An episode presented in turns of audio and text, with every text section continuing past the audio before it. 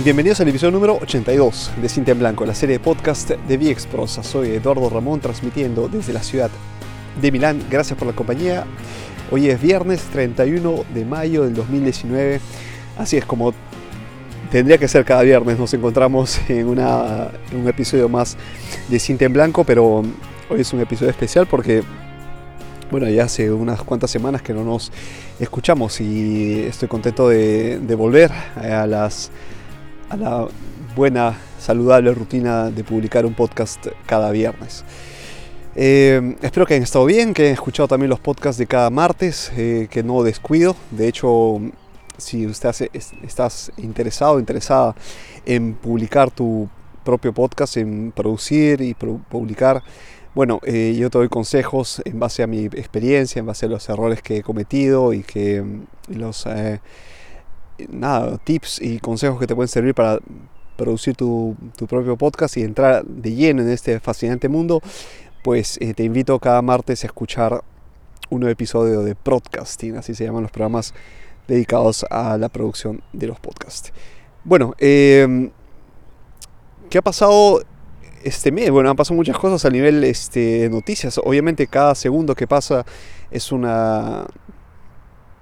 ocurre algo, ¿no? Ha pasado, este, ha pasado un terremoto en Perú. Este episodio está dedicado especialmente para, ellos, para mis eh, hermanos peruanos. Ellos saben que soy de Perú, pero vivo en Milán hace ya casi una década. Em, pero toda mi solidaridad, mi solidaridad a ellos y que tengan... Em, la lucidez necesaria para poder reaccionar ante esos eventos, aunque obviamente la naturaleza castiga, la naturaleza da y también quita, hay que estar siempre preparados para estos eventos y, mm, y, que, tengan lucidez en, caso de emergencia para poder escapar, para poder eh, tener rutas de emergencia, rutas de escape, no, escapar simplemente así por, um, impulso, ¿no? porque creo que esto es lo que lleva más víctimas que quien está ya preparado para eh, salir y saber las zonas de, de, seguridad donde, donde quiera que se encuentre, en el trabajo, en la casa, en un local. Hay que siempre reconocer las vías de escape, las vías de salida y los puntos seguros para eh, eh, en caso de cualquier emergencia. Bien, ¿qué pasó un mes como este, en mayo, pero no precisamente el 31 de mayo, sino un 29 de mayo del 2000, no que 2000, de 1953, hace, hace 66 años. ¿Qué ocurrió? Ocurrió que el ser humano mm, batió un récord, más de los que ya en su breve pero intensa travesía en este mundo ha, logrado, ¿no? Una hazaña más. ¿Qué cosa logró? Logró pisar el techo del mundo, logró llegar a la cima de la, del planeta, en una montaña llamada Everest, a 8.850 metros sobre el nivel del mar, desafiando a la naturaleza misma, desafiando estos eh, peligros intrínsecos a la, a la geografía, al, territorio, ¿no? a la falta de oxígeno, a, un terreno agresivo, eh, que tiene todas las señales de peligro por todos lados. Y pues el hombre desafió a, esta, a estos peligros y lo consiguió consiguió la hazaña hace 66 años, porque hablamos de, hoy, 2019, ¿no? Eh, ¿Qué ha pasado entonces el 22 de mayo de 2019? Casi exactamente eh, los años que les estoy diciendo, 66. ¿Qué ha pasado? Otro récord nefasto para la humanidad. hace casi 70 años habíamos cumplido una meta de... Mm, de desafío para, el hombre contra la naturaleza, pues hace una semana que ocurrió, ocurrió lo contrario. La naturaleza se burló de nosotros de la peor manera. Nos encontramos en una realidad eh, completamente adversa a lo que ocurría hace casi 70 años. Vimos esta fila de excursionistas que cual parque de diversiones de Disney hacían cola para llegar a la cima del Everest, el tan famoso Monte Everest, perdiendo cualquier respeto hacia, hacia esta montaña, hacia la, hacia la cima del mundo. ¿no? Y, todo para qué? Para alimentar egos, para alimentar em, orgullos personales y conseguir metas seguramente efímeras.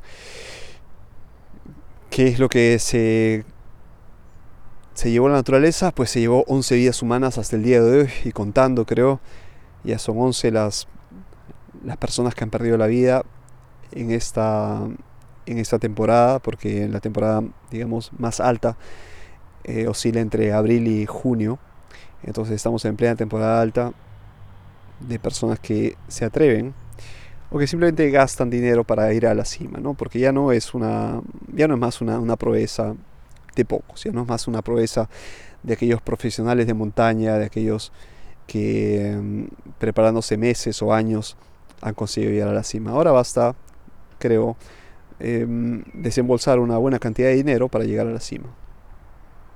Y repito, esta, esta entre comillas, proeza no, no es más que una transacción monetaria, porque quien puede costearse esta, este viaje está casi seguro de poder llegar a la cima. ¿no?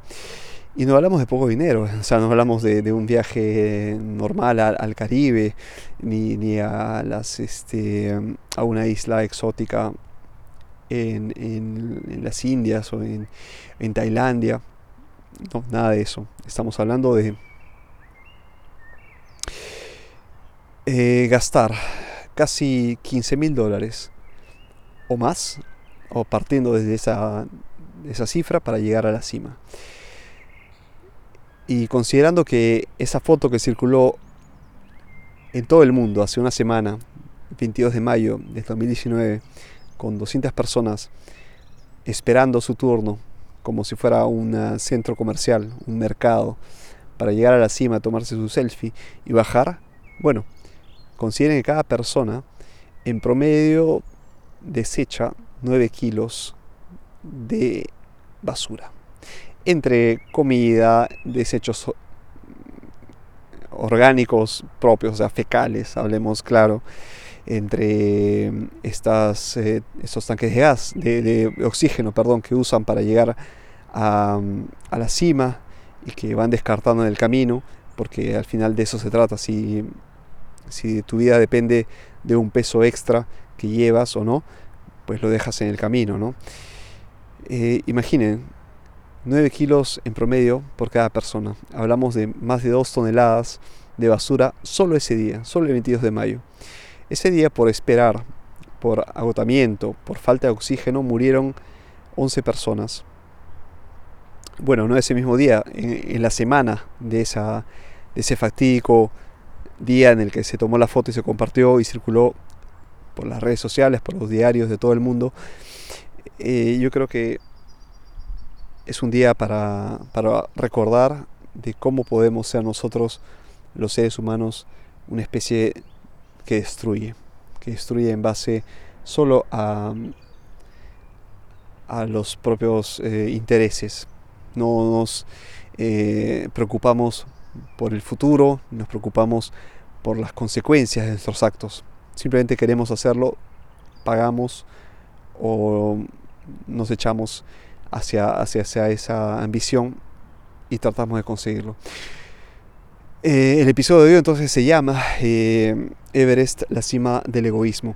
Creo que ya les ha quedado claro ¿no? que no es, una, es un podcast para, para, reír, es un podcast para reflexionar, este es un podcast que, que mm, lo he ido trabajando durante esa semana y, mm, y creo que es momento ya de, de, publicar este, este programa y de dejar en claro que si tú estás pensando ir al Everest, bueno, piénsalo dos veces. Piensa que estás haciendo un daño tremendo a la montaña y que todos los excursionistas que están yendo igual que tú gastarán la misma cantidad de dinero o más y dejarán tantos desperdicios, incluso sus propios cadáveres, en el, camino, ¿no?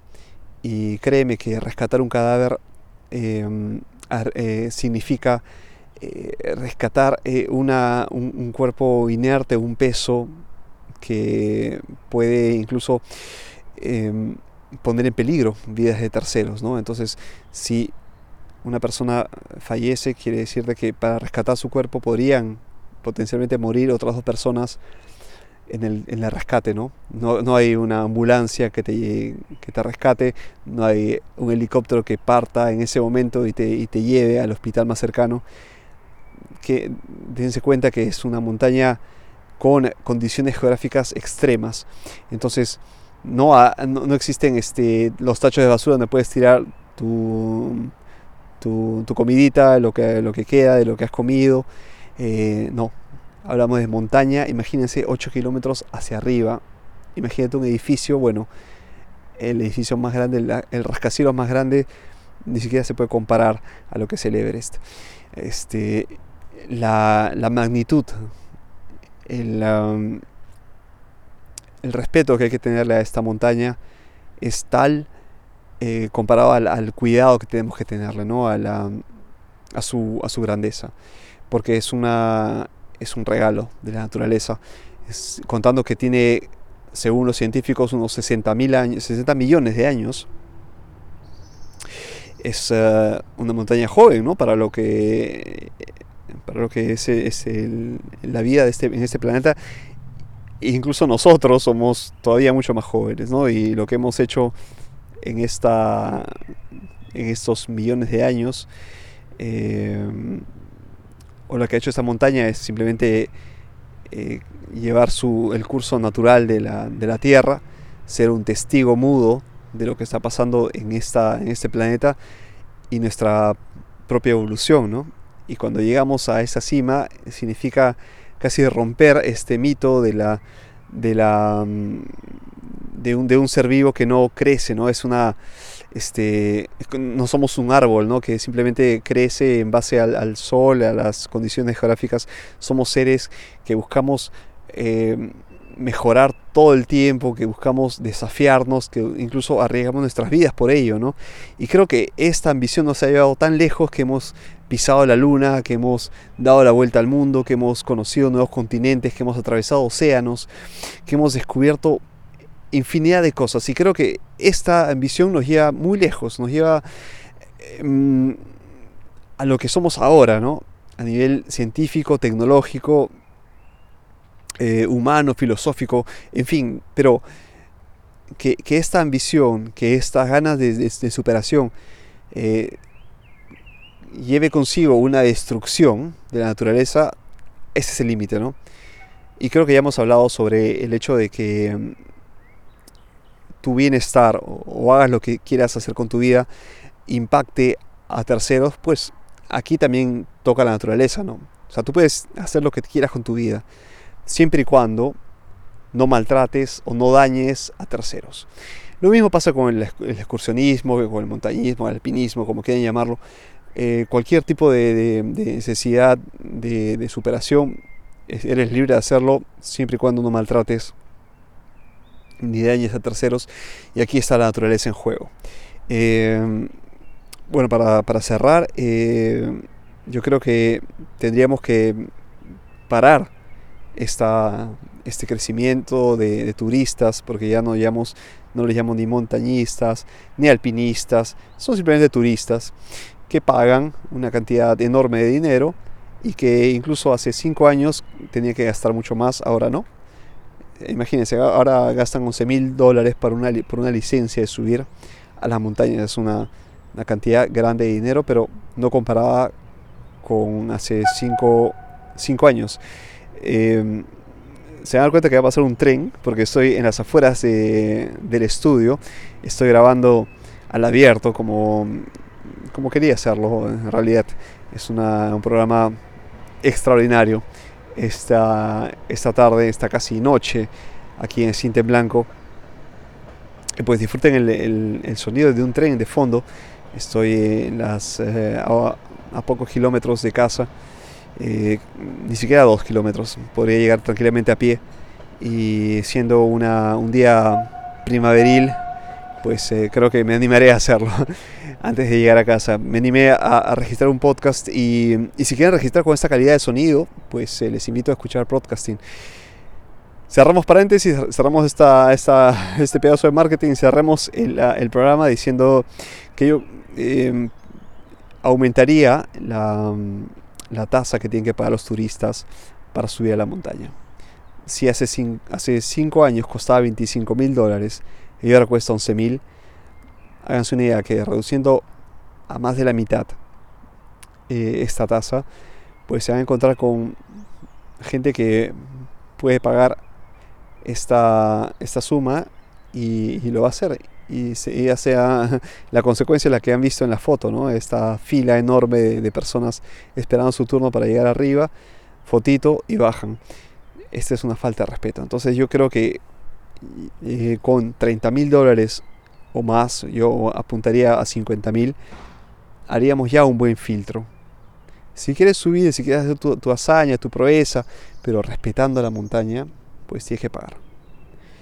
Tendremos pocos y los pocos serán aquellos preparados, aquellos que pensarán dos veces antes de subir, que no lo tomarán a juego, que no se, comprarán tanquecitos de, oxígeno y, exigir a los guías, a los sharpas, eh, sharpas de, mm, eh, de estar ahí eh, llevándoles eh, la maleta, ni, las, ni, el equipaje, ni, la, mm, ni todo lo, que, lo que significa mm,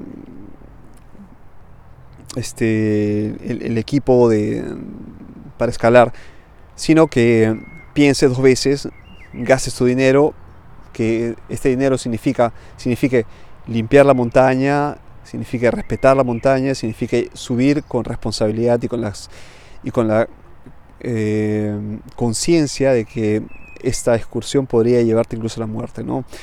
Eso es, algo que tenemos que tener muy en cuenta, que no se trata simplemente de subir por subir y que tomo mi foto y ya está.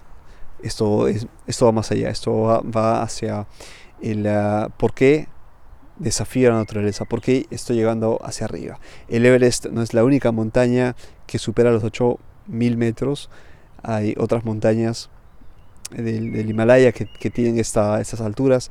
El Everest es la más grande, pero ocurre lo mismo con otras montañas. Entonces hay que poner un, un alto a esta, a esta cantidad de personas, este volumen de personas y este mercado que se ha creado que seguramente es muy es millonario, ¿no? Y por eso los intereses hacen que, que se den más permisos, que se bajen los los, eh, los lo que tienen que pagar los excursionistas, pero vemos las consecuencias, ¿no? Más muertos, más basura, más caos, más contaminación. Esto hay que detenerlo y creo que eh, hay que poner un filtro para, para, hacerlo, ¿no?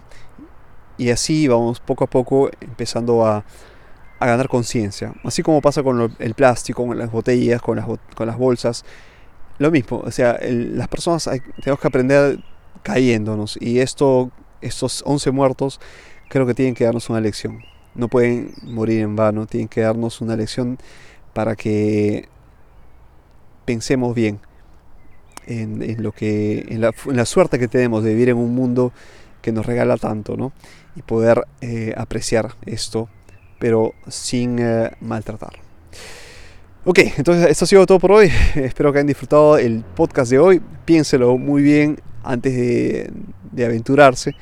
Si van al Everest, respeten la montaña, respeten cualquier montaña, cualquier lago, cualquier mar. La naturaleza es de todos y este es nuestro mundo, hay que cuidarlo. Ok, eh, escúchenme en cintienblanco.com o en eh, la aplicación de podcast que prefieran. Soy Eduardo Ramón y Cintia en Blanco es el nombre del programa. Eh, para sugerencias y demás estoy en cinta, en, perdón, en podcast arroba y me encuentran en las redes sociales. Busquen solo Cintia en Blanco o Vía Exprosa, que es el nombre del proyecto de, mm, de arte. De, mm, desde hace muchos años. Este año creo que cumplimos 10 años. Hay que hacer algo para celebrar estos 10 años de, de Prosa. Cinte Blanco es solo una pequeña expresión de los podcasts de Prosa. Es así como inicio el programa y ese es el, el tributo que rindo a este proyecto artístico al cual le tengo mucho cariño. Un abrazo muy fuerte amigos, que tengan un excelente fin de semana. Nos encontramos entonces el próximo martes con un episodio más de podcasting y el próximo viernes con un episodio principal de Cintia Blanco. Que estén muy bien y a disfrutar el fin de semana. Nos encontramos entonces en junio. Un abrazo. Chao, chao.